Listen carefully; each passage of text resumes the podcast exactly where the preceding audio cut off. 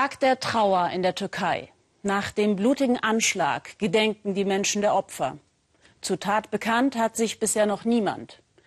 Die türkische Regierung vermutet die PKK oder die Terrormiliz IS als Drahtzieher. Im Gegensatz dazu behauptet die kurdennahe türkische Partei HDP, Erdogan selbst provoziere solche Anschläge, damit er in der kommenden Präsidentschaftswahl punkten kann. Nur so könne er versprechen, wieder für Recht und Ordnung zu sorgen. Tausende demonstrieren auch heute gegen die Regierung. Hier die letzten Entwicklungen. Die Welt blickt an diesem Wochenende in die Türkei. Ankara wurde zum tragischen Ort des blutigsten Bombenanschlags in der jüngeren Geschichte des Landes. Es herrscht Staatstrauer. Unter den zahlreichen Opfern viele Kurden, die für Frieden demonstrieren wollten. Doch Gewalt wurde ihr Schicksal. Wer könnte dahinter stecken? Laut Regierung deuten erste Ermittlungshinweise auf den sogenannten Islamischen Staat, dessen Hauptgegner die Kurden sind. Vor gut drei Monaten endete in der Türkei der sogenannte Friedensprozess zwischen türkischer Regierung und der verbotenen kurdischen Arbeiterpartei PKK.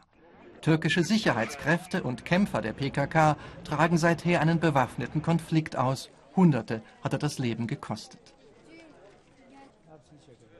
Fast täglich starten türkische Kampfjets um PKK-Stellungen im Südosten des Landes und im Nordirak zu bombardieren.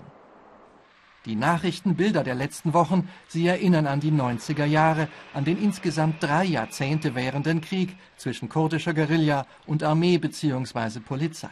Mehr als 40.000 Menschen starben bei diesem Waffengang, Zehntausende Kurden wurden zwangsumgesiedelt. Seit Juli, seit dem Wiederaufflammen des Konflikts nach zwei Jahren, kommt es immer wieder im ganzen Land zu Demonstrationen. Viele Kurden sehen in dem derzeitigen Kampf gegen die PKK ein politisches Kalkül Erdogans. Für sie will er Stimmen im rechten, im türkisch-nationalen Spektrum für die nächste Parlamentswahl am 1. November sammeln. Denn beim letzten Urnengang vor vier Monaten hat die regierende AKP nach zwölf Jahren ihre absolute Mehrheit verloren. Ausgerechnet die Links- und Kurdenpartei HDP war dafür mit ihrem erstmaligen Einzug ins Parlament mit ursächlich. Seither gilt diese als Hauptgegner für Erdogan und seine Parteifreunde. Einige fanatische Regierungsanhänger scheinen diese Meinung zu teilen. Viele Büros der Kurden- und Linkspartei wurden seither angegriffen, ebenso wie Redaktionsgebäude unliebsamer Zeitungen. Der Vorwurf von kurdischen Politikern vor diesem Hintergrund, die türkischen Sicherheitskräfte würden gezielt wegsehen, so auch gestern beim blutigen Anschlag in Ankara. Die Zeit, in der sie um den heißen Brei herumreden kann, ist für die regierende AKP vorbei. Ihr seid Mörder, an euren Händen klebt Blut.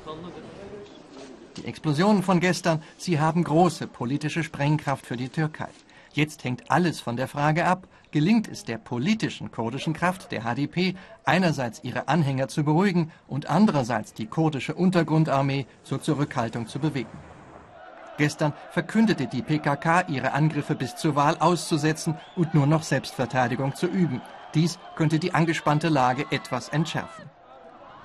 Gleichwohl, sicher scheint heute nur, seit gestern ist die Türkei noch unsicherer geworden.